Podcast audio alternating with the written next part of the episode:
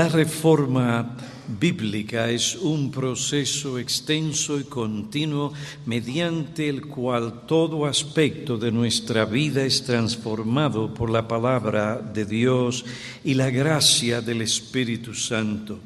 Después de considerar la naturaleza de la reforma bíblica, su significado, extensión y continuidad, consideremos en esta ocasión algunas de las implicaciones de la reforma bíblica.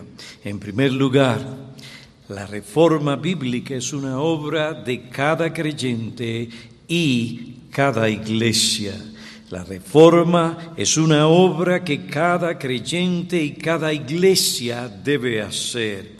Tanto el creyente como la iglesia deben estar en un estado constante de reforma. Filipenses capítulo 3, versículo 12 al 16, Pablo declara, no que ya lo haya alcanzado o que ya haya llegado a ser perfecto o maduro, sino que sigo adelante a fin de poder alcanzar aquello para lo cual también fui alcanzado por Cristo Jesús. Hermanos, yo mismo no considero haberlo alcanzado, pero una cosa hago, olvidando lo que queda atrás y extendiéndome a lo que está delante, prosigo hacia la meta para obtener el premio del supremo llamamiento de Dios en Cristo Jesús. Versículo 15. Así que todos los que somos perfectos, tengamos esta misma actitud y si en algo tenéis una actitud distinta, eso también os lo revelará Dios. Sin embargo, continuemos viviendo según la misma norma que hemos alcanzado.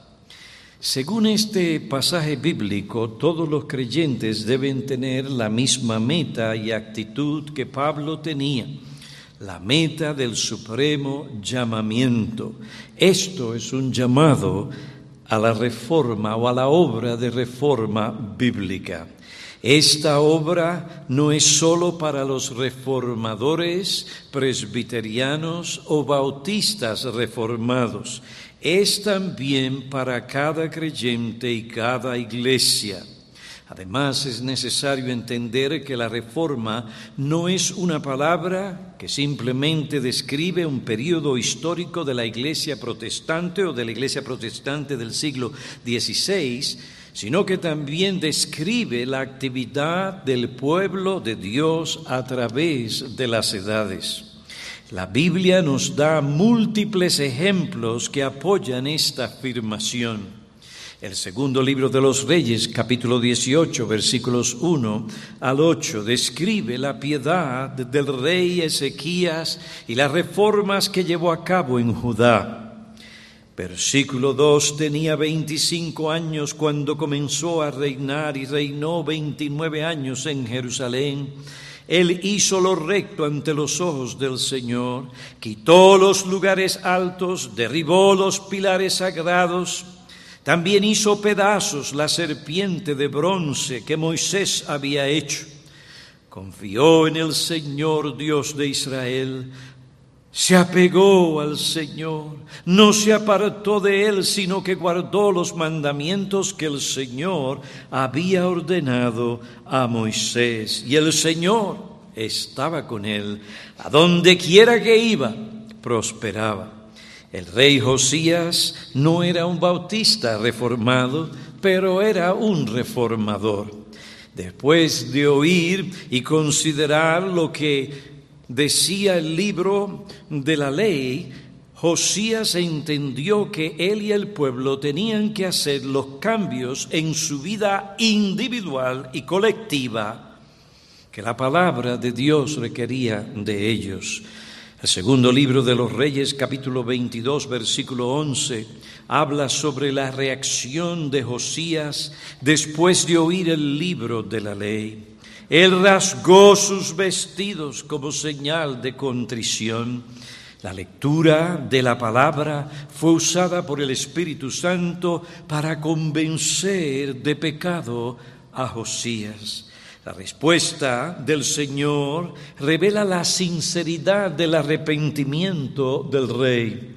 Versículo 19, porque se enterneció tu corazón y te humillaste delante del Señor, cuando oíste lo que hablé contra este lugar y contra sus habitantes, que vendrían a ser desolación y maldición, y has rasgado tus vestidos, y has llorado delante de mí. Ciertamente te he oído, declara el Señor. La luz que Josías recibió de la palabra de Dios lo llevó a un arrepentimiento genuino. Le llevó a consultar al Señor, a reunir a los ancianos y al pueblo de Dios en la casa del Señor. Después que él y el pueblo oyeron la palabra de Dios, el rey personal y públicamente hizo un pacto delante de Dios en el que él se comprometió a andar en pos del Señor, a guardar sus mandamientos, sus testimonios y estatutos con todo el corazón. La reforma comienza, sigue con el corazón. Y dice aquí la expresión de las escrituras, a guardar sus mandamientos con todo su corazón, el énfasis, y con toda su alma, para cumplir las palabras de este pacto escritas en este libro. Aquí vemos algo muy importante. La reforma comenzó en el corazón de Josías. Hubo un cambio interno que lo llevó a un cambio de conducta. Este cambio interno le llevó a hacer una reforma en su propia vida personal y también en la vida religiosa del pueblo de Dios. Queremos ver reforma en la iglesia, hermanos, tiene que comenzar en nuestro propio corazón. Josías destruyó todos los ídolos para acabar con la idolatría y la superstición. Observen la reforma llevó a Josías a hacer cambios en su vida y en el pueblo de Dios. Hubo otros grandes reformadores en el pueblo de Dios de antaño, Nemías y Edras.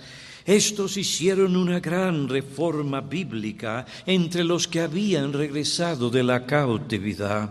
Eso lo vemos en Nehemías capítulo 8 al capítulo 10, el capítulo 13, Esdras capítulo 7, versículo 9 al 10, capítulo 9 y capítulo 10. Bajo la guía de estos hombres, el pueblo fue expuesto a la ley de Dios. Basado en las enseñanzas y preceptos de esta ley, se hicieron los cambios que la ley requería. Los profetas de Dios en Israel también fueron reformadores. Juan el Bautista llevó a cabo una reforma para hacer volver a muchos de los hijos de Israel al Señor su Dios, a fin de preparar para el Señor un pueblo bien dispuesto. Lucas capítulo 1, versículo 16 y 17, el capítulo 3. Los apóstoles también fueron reformadores. Sus cartas muestran la obra de reforma que ellos hicieron en las iglesias. Pablo escribió su primera epístola a los Corintios. ¿Para qué? Para corregir varios males y abusos en la iglesia. Luego, en su segunda epístola a los Corintios, él habla del arrepentimiento de esta iglesia y del cambio de su conducta. Segunda epístola a los Corintios capítulo 2 y capítulo 7 versículos 8 al 15. El libro de Apocalipsis presenta al reformador por excelencia de la iglesia, el Señor Jesucristo. El capítulo 1 al capítulo desde el capítulo 1 al capítulo 3, ahí vemos que se habla de la presencia y actividad de Cristo en cada una de sus iglesias. Allí lo vemos haciendo la obra de reforma y llamando a las iglesias a involucrarse en esta obra. ¿Cómo reaccionó el Señor Jesucristo ante el enfriamiento y deterioro espiritual de la iglesia en Éfeso? ¿Qué hizo él ante la infidelidad, los pecados escandalosos y otros males que afectaban a la iglesia o a las iglesias? Observen, él no abandonó la iglesia para crear otra entidad religiosa o una organización para eclesiástica que le sirviera y cumpliera la función de la iglesia. No se dijo a sí mismo, voy a crear esto para ayudarme a resolver los problemas en la iglesia. No. El Señor se entregó mediante las cartas dirigidas a los pastores y a las iglesias a la obra de reforma. Escribe al ángel de la iglesia. Y él tenía que tomar lo que el Señor había mandado escribir, tomarlo, enseñarlo y aplicarlo a la iglesia, para que hubieran los cambios que tenían que darse. Mediante las cartas dirigidas a los pastores y a la iglesia, él hizo la obra de reforma donde vemos al Cristo exaltado haciendo la obra de reforma, según el testimonio de las epístolas y del libro de Apocalipsis, Él lleva a cabo esta obra, lo hizo en el pasado y sigue haciéndolo en el presente en la iglesia local.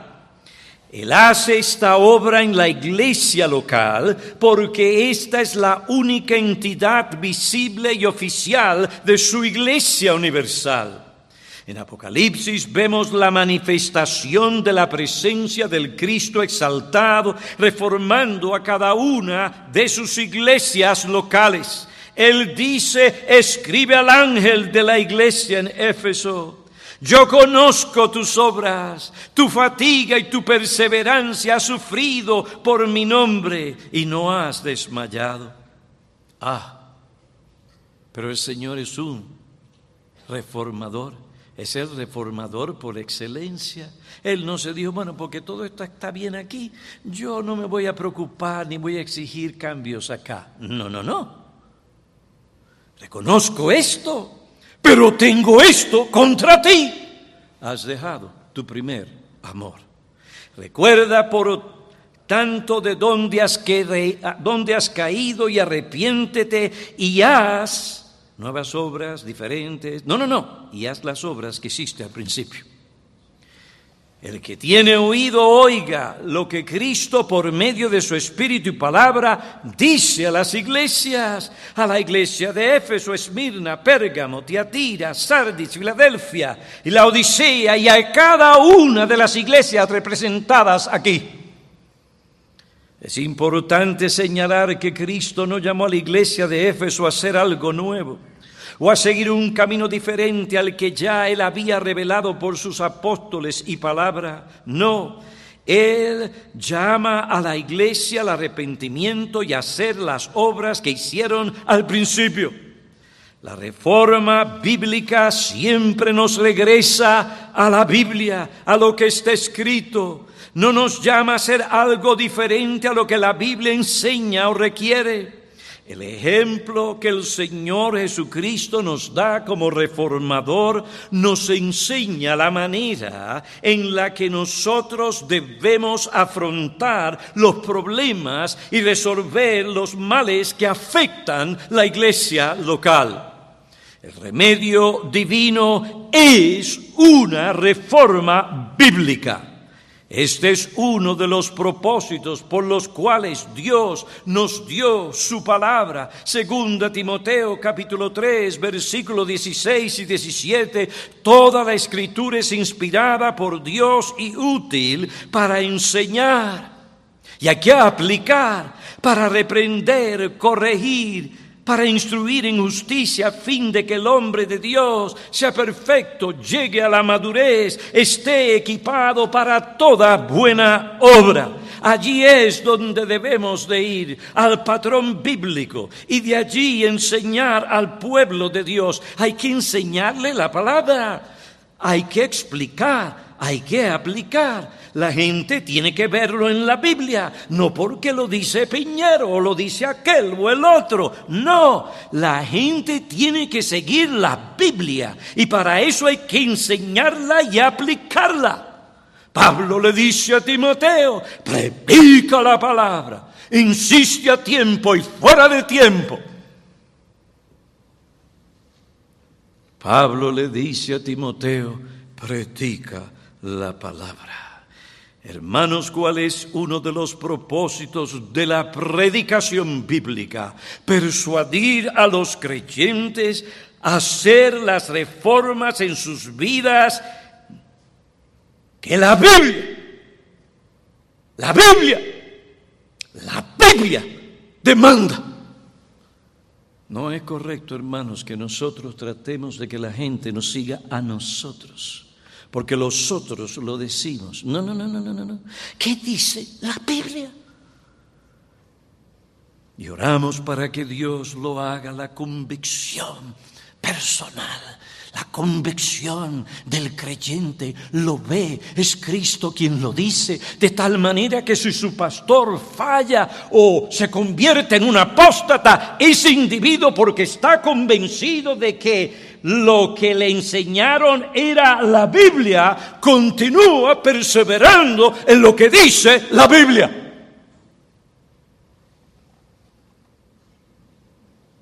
La verdadera predicación nos llama a persuadir a los creyentes a hacer las reformas, no las preferencias personales, y idiosincrasias del ministro, no, sino lo que enseña y demanda la palabra de Dios. La reforma bíblica es una obra que cada creyente e iglesia debe hacer. En segundo lugar, la reforma bíblica no se limita a una mera conversación y lamentación por los males que afectan a la iglesia. No se limita a la mera conversación y lamentación por los males que afectan a la iglesia. La reforma bíblica no se limita a hablar de la mala o terrible condición de la iglesia, de sus miembros o sus líderes, sino que nos llama a hacer los cambios en nuestra vida que Dios manda. Nos llama a dejar lo malo y hacer lo bueno. Pablo llamó a los corintios al arrepentimiento, a cambiar su conducta. Ellos se arrepintieron y corrigieron su conducta. La segunda epístola a los Corintios capítulo 7 dice que Tito dio testimonio de este cambio, versículo 15, mm, declara, y del amor de Tito hacia los Corintios abunda más al acordarse de la obediencia de todos ellos, de cómo lo recibisteis con temor y temblor Lamentablemente, no son pocos entre los que profesan ser cristianos que no quieren hablar de arrepentimiento ni de reformar sus vidas conforme a las enseñanzas de la palabra de Dios. Se lamentan porque las cosas no marchan bien en su vida en la iglesia, pero no se esfuerzan por hacer lo que la Biblia les manda hacer para rectificar sus caminos o cambiar la situación. El salmista en el Salmo 119, versículos 59 y 60, no se limita a hablar de su desvío o a lamentarse por su situación, sino que él hizo el cambio que la palabra de Dios requería de él.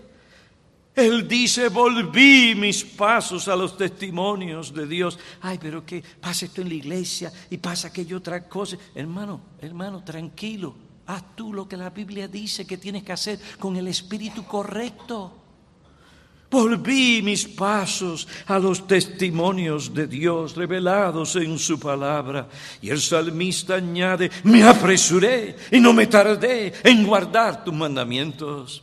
La reforma bíblica no consiste en contentarnos, consentarnos y lamentarnos por el pecado o por nuestro desvío, por los males que afectan al pueblo de Dios.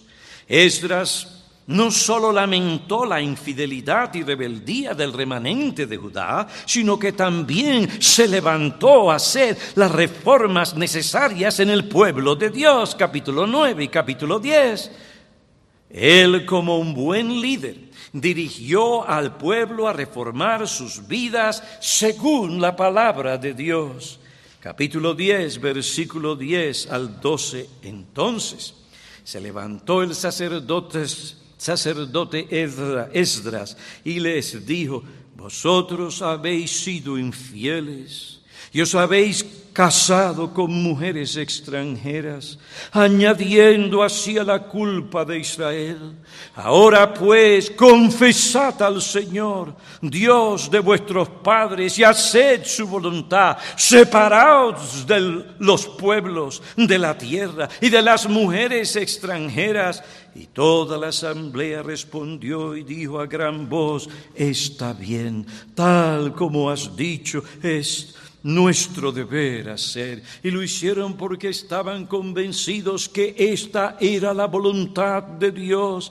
Y en ese contexto y situación donde se veía en peligro el propósito y las promesas de Dios, por ellos volver a hacer esta clase de matrimonios, aquello era algo peculiar. Y esto fue lo que el Señor dijo. Y así el pueblo lo recibió y lo aplicó. Fue algo bien duro. Muchas veces tenemos que tratar con cosas que van a herir y dolernos, pero tenemos que hacerlo. Dios lo dice en su palabra. Fue algo doloroso, pero tenían que hacer el cambio en su vida que exigía la voluntad de Dios. Y hermanos, su obediencia fue recompensada. Dios guardó a su pueblo, conservó el remanente fiel del cual vino el Mesías. Dios honra a aquellos que le honran. Una reforma bíblica, en cierto sentido, nos dio al Mesías porque las promesas sobre el pueblo de Dios tenían que cumplirse para que llegara el Mesías. El Mesías nació de una virgen que era creyente, no una impía. Y todo se cumplió como Dios mandó. En tercer lugar, bueno, antes del tercero, revisión, o mejor dicho, resumen, la Reforma bíblica es una obra que cada creyente y cada iglesia debe hacer. No se limita a una mera conversación y lamentación por los males que nos afectan. En tercer lugar, la reforma bíblica es mucho más que fervor o pasión. La reforma bíblica es mucho más que fervor o pasión es más que algo emocionante o algún interés religioso. Hay tiempos en que Dios visita a su pueblo de una manera especial para avivarlo y bendecirlo ricamente. Los avivamientos son periodos de un nivel alto de interés religioso que vienen acompañados de un deseo intenso de obedecer, servir a Cristo, proclamar la verdad. Hay mucha actividad religiosa y espiritual. A menudo hay reuniones evangelísticas donde hay mucho gozo y fervor. Durante esos tiempos se ve un buen número de profesiones de fe, quebrantamiento, dolor y lamento por el pecado. También se ve un gran celo por las cosas de Dios. Estas cosas en sí mismas no me preocupan, al contrario, me alegran. Lo que me preocupa es ver un ambiente donde hay mucha emoción y entusiasmo y gran expectación religiosa sin una reforma bíblica. Lo que me preocupa es cuando los ministros y creyentes comienzan a ver estos avivamientos como la panacea para todo lo que está mal en la iglesia en sus vidas, mientras que descuidan o no quieren hacer las reformas o cambios que Dios requiere de ellos en su palabra para santificarles y para que ellos puedan combatir y vencer los males que les afectan. Ah, pero algunos no quieren hablar de la clase de reforma que Dios exige, porque en el fondo saben que esa reforma requiere esfuerzo, abnegación, sacrificios y mortificación de la carne.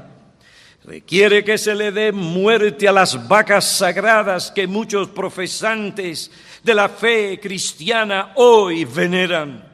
Entre estas vacas sagradas se encuentra el pragmatismo, la mundanalidad, el sensualismo, la vanidad, el activismo, la satisfacción de la carne, la complacencia o ese pecado que tanto les deleita.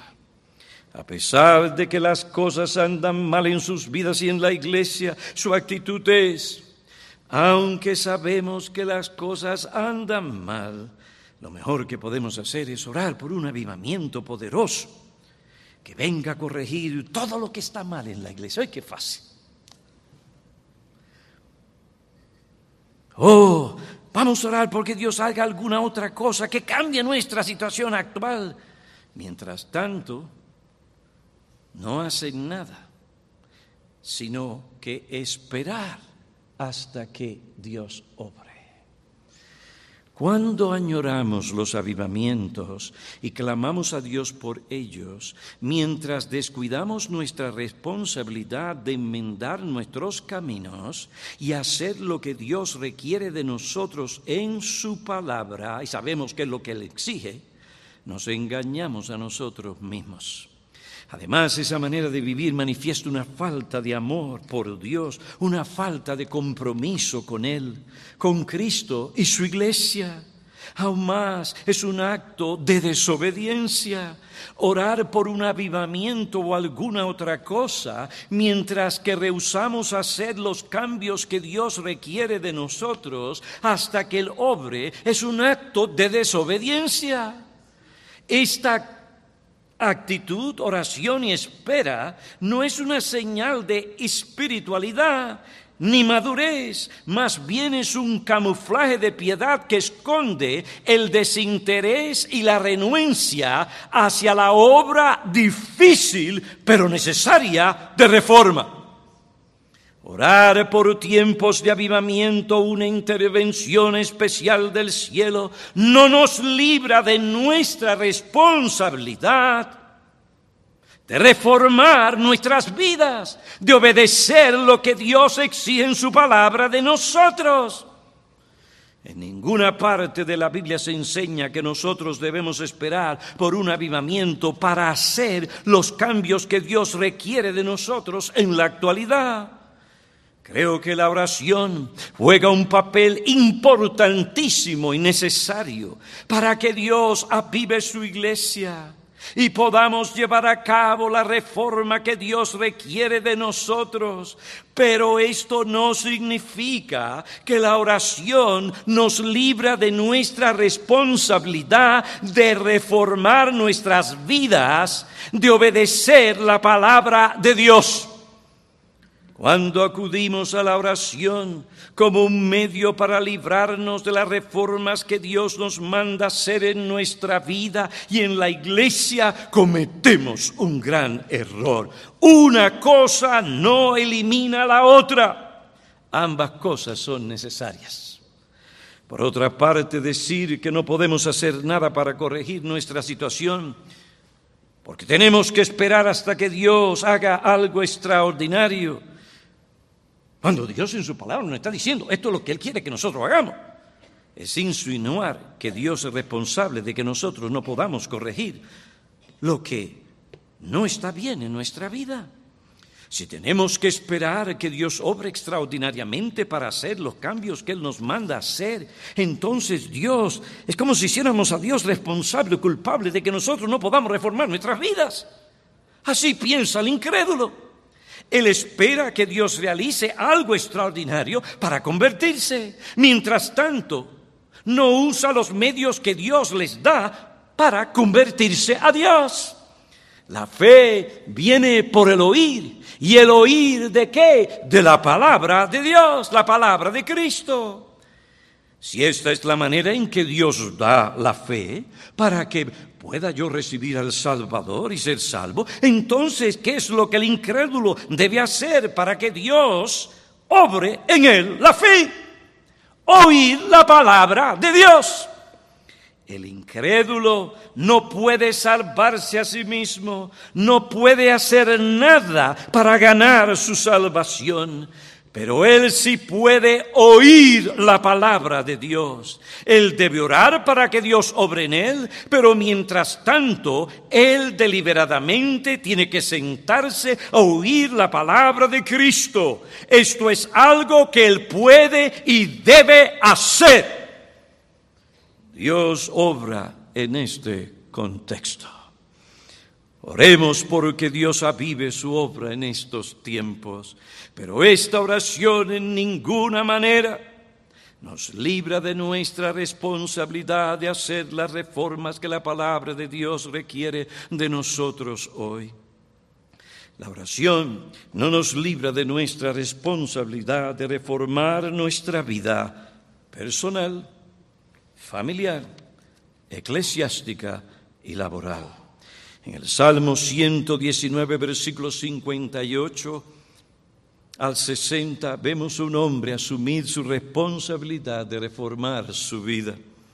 Cuando él vio que habían prácticas en su vida que no eran coherentes con la ley de Dios, él no solo oró, sino que también dio los pasos necesarios para reformar lo que debía cambiar en su vida. El salmista oró, versículo 58, supliqué tu favor con todo mi corazón, ten piedad de mí, conforme a tu promesa. Pero observen, esto no fue todo lo que él hizo. Después de orar, él consideró sus caminos y volvió sus pasos a los testimonios de Dios. Se apresuró y no tardó en guardar los mandamientos divinos. No es mañana, mañana, mañana. No, no, ¿qué es lo que dice Dios que tienes que hacer hoy? Josías no esperó que llegara un tiempo especial de avivamiento para actuar según la luz que Dios le había dado por medio de su palabra. Una vez que él conoció lo que la ley de Dios demandaba de él y del pueblo, él sin demora se entregó a hacer las reformas necesarias en su vida y en el pueblo de Dios. Sí, lo hizo sabiamente.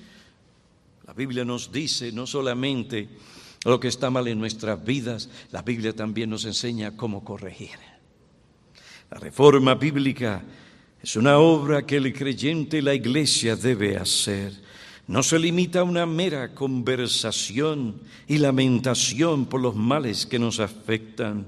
En cuarto lugar, la reforma bíblica es mucho más que fervor o pasión, requiere acción de parte de nosotros. En nuestros días es necesario subrayar esta verdad, ya que se habla mucho de pasión. Óigame, ¿cómo se habla de pasión?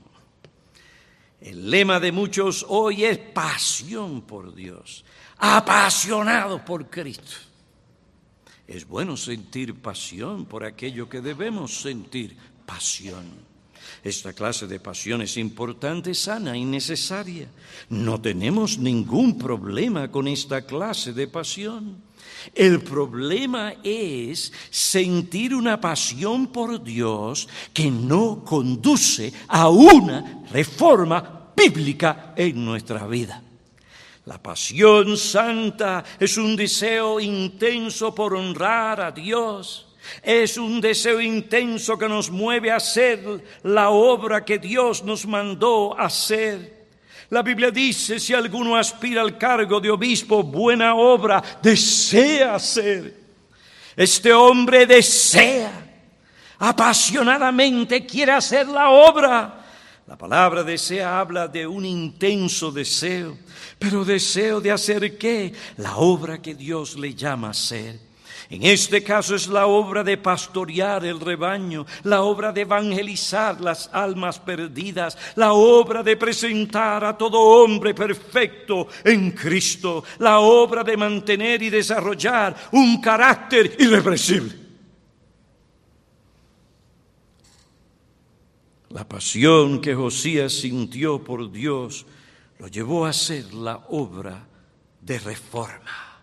Me temo que la pasión de muchos hoy por Dios es una mera emoción o entusiasmo.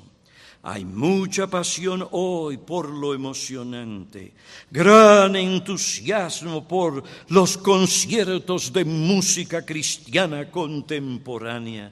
Mire, se llena el sitio gran entusiasmo por las conferencias extraordinarias. En algunos casos van de conferencia a otra conferencia para recibir la próxima dosis de emoción que necesitan. Por estas cosas gastan grandes sumas de dineros en hoteles, boletos. Estos eventos han creado una gran industria, negocios, libros de camisetas, CD o CD, vídeos, etc. La gente quiere escuchar a los charlistas reconocidos, con quienes ellos se identifican. Sobre todo quieren asistir a los conciertos de música contemporánea que allí se presentan. Quieren oír a los cantantes populares de la farándula, supuestamente cristiana. Se habla de este aquel otro cantante, de sus logros y reconocimientos en el mundo de la música cristiana contemporánea.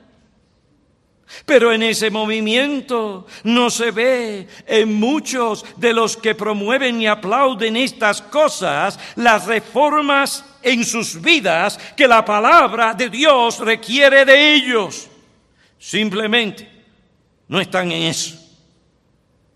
Esta no es su preocupación principal, sino cuál es el CD que acaba de salir. Y de aquel artista, ¡uh!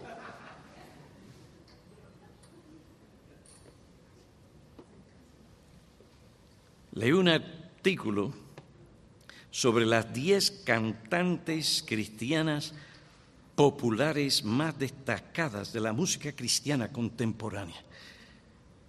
Y entré en el internet para ver quiénes eran estas mujeres. Qué pena, qué tristeza.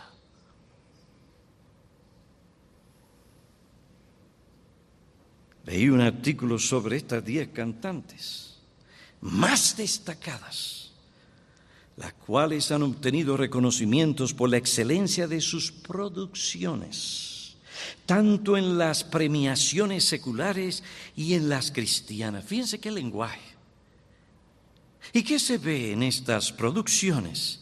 En una de ellas se ve una mujer con una vestimenta inmodesta, moviéndose sensualmente mientras canta supuestamente a Dios un cántico con una letra y melodía romántica como si le estuviera cantando a su marido.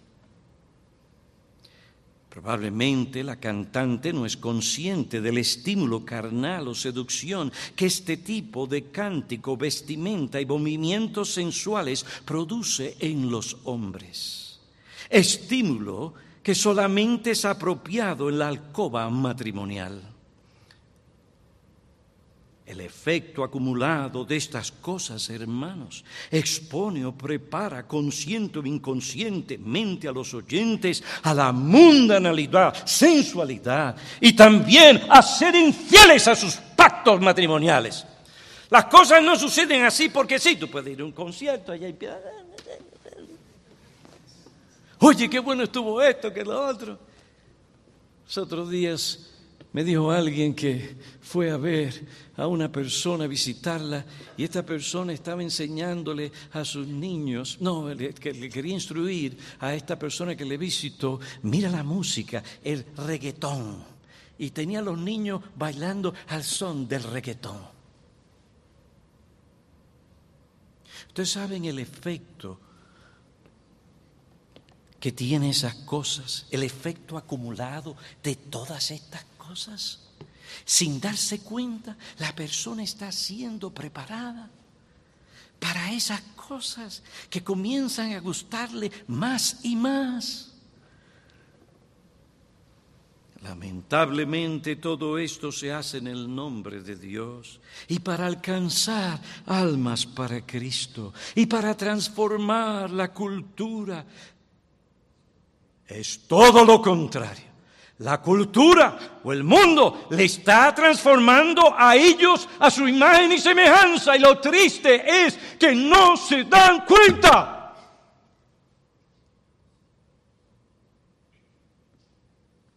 He aquí la mejor cantante en sus movimientos, seducción, y los cristianos promoviendo esos cánticos y esa cosa.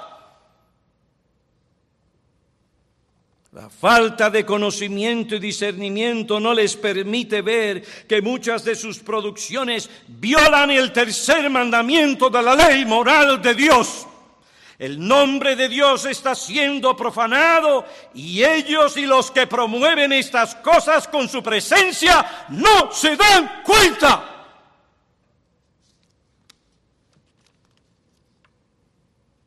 Es por esta razón que nosotros los ministros del Evangelio no debemos estar involucrados ni apoyar estas cosas.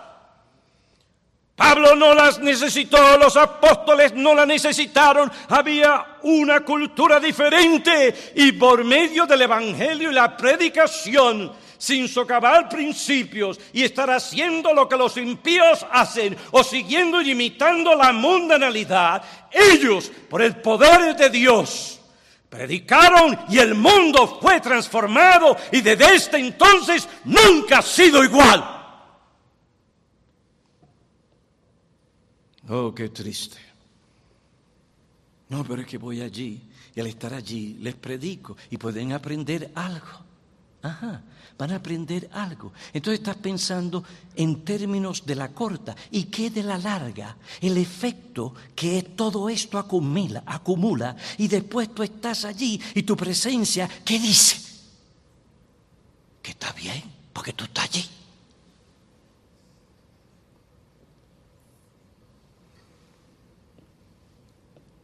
Qué triste, qué triste. La reforma bíblica es una obra que cada creyente iglesia debe hacer. La reforma bíblica no se limita a una mera conversación y lamentación por los males que nos afectan. Hermanos, usted te dirá, bueno, pastor, usted no ha estado en la experiencia. Que no, ¿qué? Yo he estado en una experiencia donde fui a exponer libros bíblicos, bíblicos, mejor dicho, sólidos, cristianos y fui a un lugar y a una feria cuyo nombre no voy a mencionar. Ya ustedes saben. Cuando yo llegué allí y yo empecé a ver todo aquel revolú, toda aquella mundanalidad, cómo se comerciaba la palabra de Dios en diferentes cosas. Bueno, tal vez no lo debo poner de esa forma, pero yo dije, no, no, no, no, no, no, no, no, no, no, no. Si yo tengo que estar aquí para poder vender libros, no, no tiene que haber otra forma porque así yo no lo voy a hacer. Y de ahí en adelante, no fui más. No fui más. Y todavía estamos distribuyendo libros Hoy distribuimos más que entonces. No, hermanos, tenemos que tener cuidado que no vendamos nuestra primogenitura por simplemente una sopita de lentejas. Ah, no. La reforma bíblica es una obra que cada creyente e iglesia debe hacer la reforma bíblica no se limita a una mera conversación y lamentación por los males que nos afectan. La reforma es mucho más que fervor o pasión. En cuarto lugar, La reforma es un avivamiento en acción, un avivamiento en acción. La reforma bíblica es un avivamiento en acción, así como el arrepentimiento es la regeneración en acción. La obra de la regeneración se ve en el pecador cuando éste se arrepiente y cree en el Evangelio. La obra que Dios hace cuando aviva a su pueblo se ve o tiene como fruto una reforma bíblica. Esta realidad nos enseña que no debemos despreciar lo que Dios ha hecho en nuestra vida. Si nos encontramos reformando nuestra vida personal, familiar, laboral o eclesiástica, si hay un movimiento de reforma en la Iglesia que conduce a la piedad, a una mayor semejanza a Cristo, a conformar su vida y ministerio a lo que enseña la palabra de Dios, es porque Dios ha comenzado un avivamiento en esta Iglesia. En quinto lugar, la naturaleza de la reforma bíblica nos enseña que la norma de la reforma es la Biblia, siempre será la Biblia, y no la Biblia plus o añadir, no, la Biblia. La reforma es básicamente un cambio, pero no se trata de cualquier cambio, se trata de hacer lo que Dios quiere que nosotros hagamos, obedecer la enseñanza y las demandas éticas de la palabra de Dios. En el siglo XVI se habló mucho de la necesidad de cambiar la condición de la Iglesia Católica Romana. La gente conocía los abusos, las faltas, las inmoralidades de la iglesia.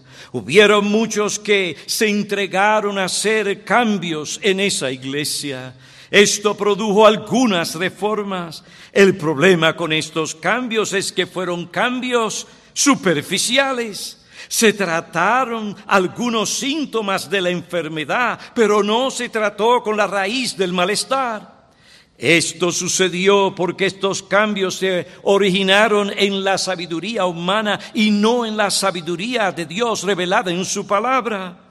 Esto es lo mismo que sucede en nuestros días. Los llamados expertos religiosos conocen que la iglesia necesita cambios, conocen que la iglesia tiene serios problemas. Estos expertos promueven reformas, pero no son las reformas que la palabra de Dios requiere. Son reformas que proceden de la imaginación y la sabiduría humana proponen reformas para que la iglesia pueda crecer, pero estas reformas no son bíblicas. En fin, tenemos expertos en el campo de la evangelización, finanzas, comunicación, promoción, música, entretenimiento y hoy tecnología. Los expertos alegan conocer la mejor forma de usar los medios masivos de la comunicación, luces a colores, espectáculo, humo en la plataforma. Imagínense si Pablo estuviera allí. Los expertos alegan conocer la mejor forma de usar esos medios. Ellos proponen nuevos programas para la iglesia, proponen nuevos y mejores programas para generar crecimiento, entusiasmo religioso y más gozo en la adoración. Nos dicen que la adoración tradicional es aburrida, no llena. Por esto la gente no va a la iglesia, no coopera, no apoya los ministerios de la iglesia. Según ellos, lo que necesitamos es una nueva perspectiva, un nuevo enfoque, una nueva reforma. Programas musicales espectaculares, conciertos de toda clase de música.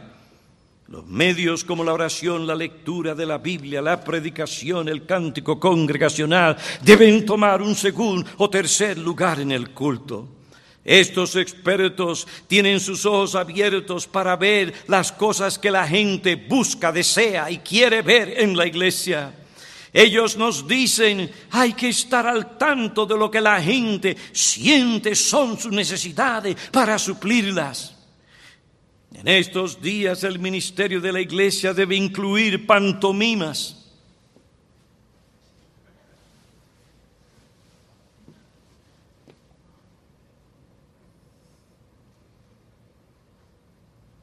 Entonces, ¿para qué Dios nos dio su palabra? Si podíamos hacerlo con panto.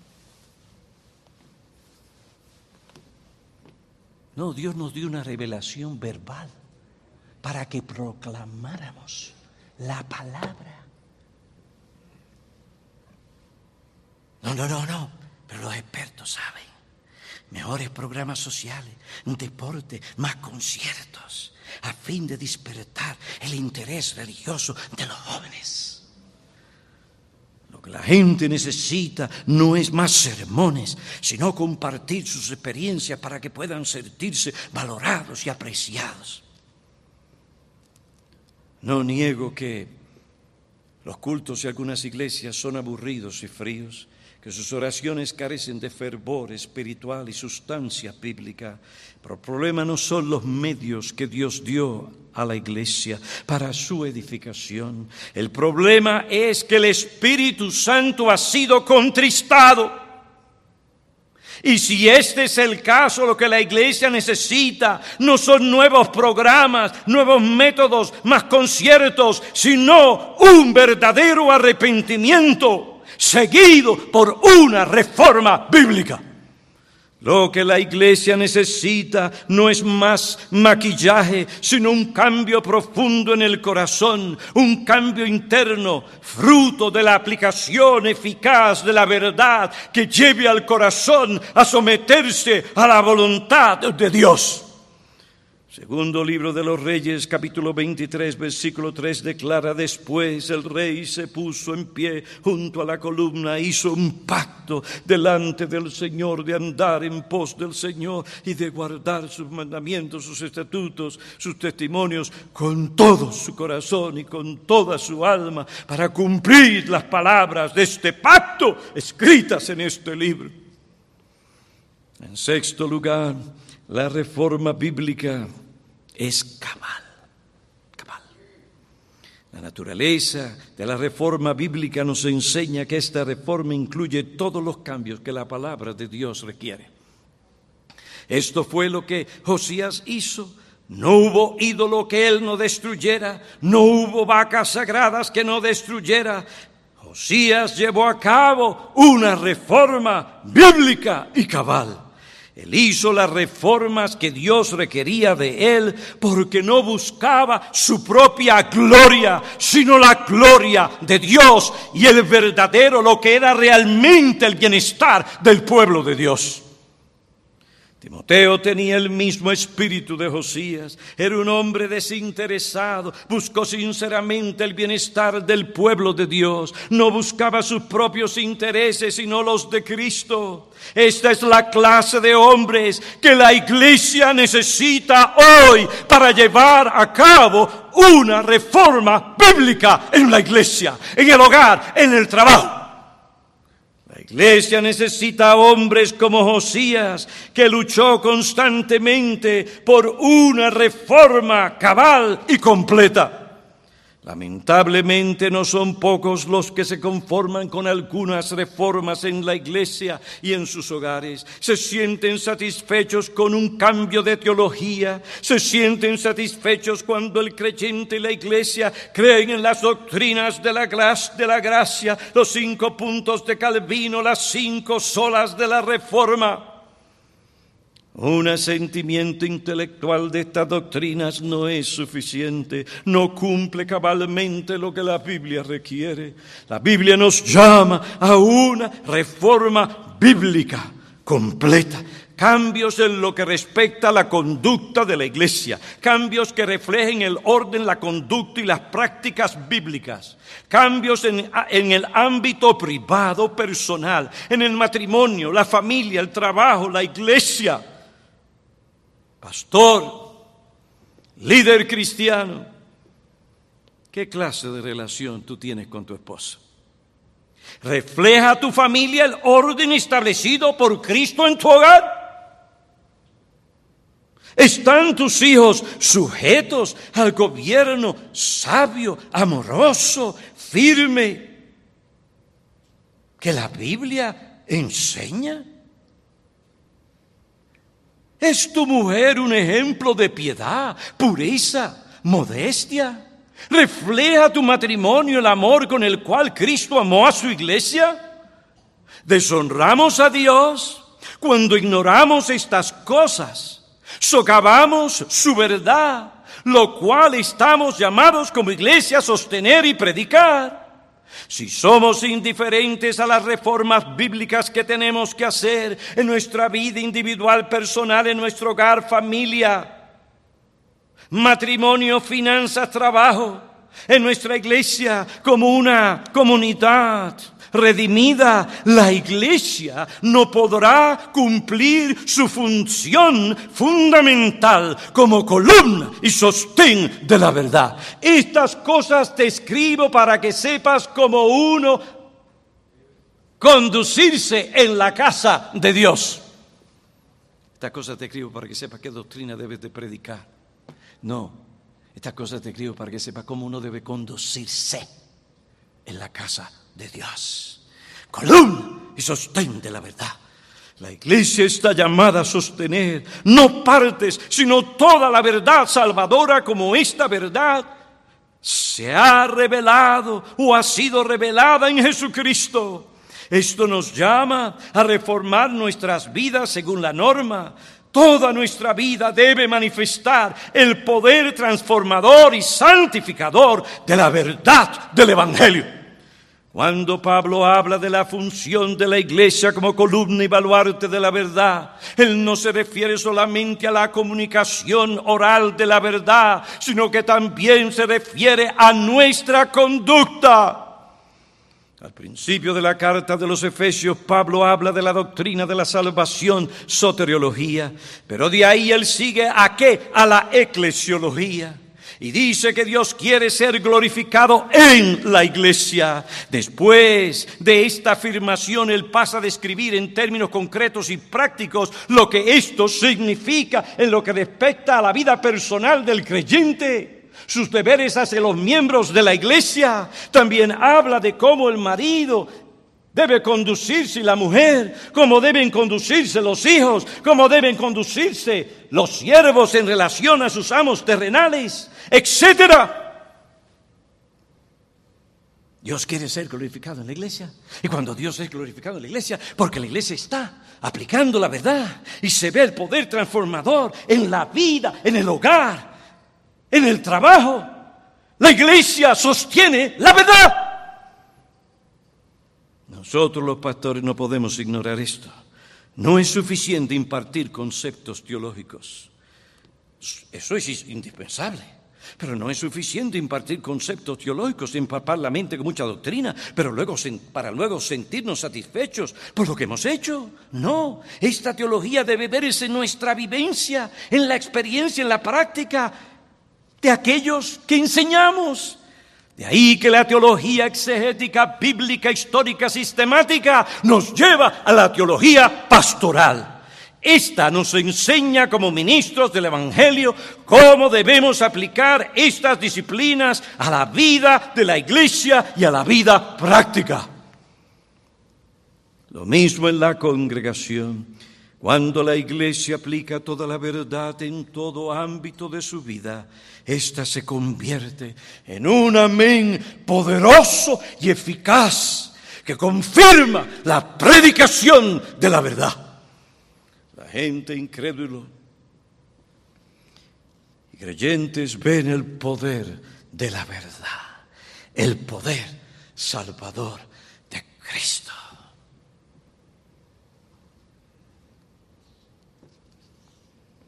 Ahora, si no hay reforma bíblica en la iglesia, en todo ámbito de la vida, la iglesia no podrá sostener la verdad cabalmente. Al contrario, su vida, su conducta negará la verdad que se proclama desde el púlpito, la verdad del Evangelio. De ahí la preocupación de Pablo que la iglesia cuide, fomente, conserve el orden establecido por Cristo en la iglesia. He aquí la necesidad, la importancia de una reforma bíblica. Ah, pero eso no es fácil. No lo es. No lo es. No fue fácil para mí hace 40 años allí en Hoboken, después North Bergen. Una de las cosas que yo le dije a aquellos que me llamaban a ser pastor, les dije claramente, si ustedes no están dispuestos a seguir las escrituras, no me llamen a ser su pastor, porque no vamos a servir al pragmatismo, a la conveniencia, al tradicionalismo, sino a este principio. Sola escritura. No, nuestra iglesia no es una iglesia perfecta, pero esto es lo que late en nuestros corazones, que por medio de una reforma bíblica alcance madurez para que nuestra vida personal, matrimonial y eclesiástica sostenga la verdad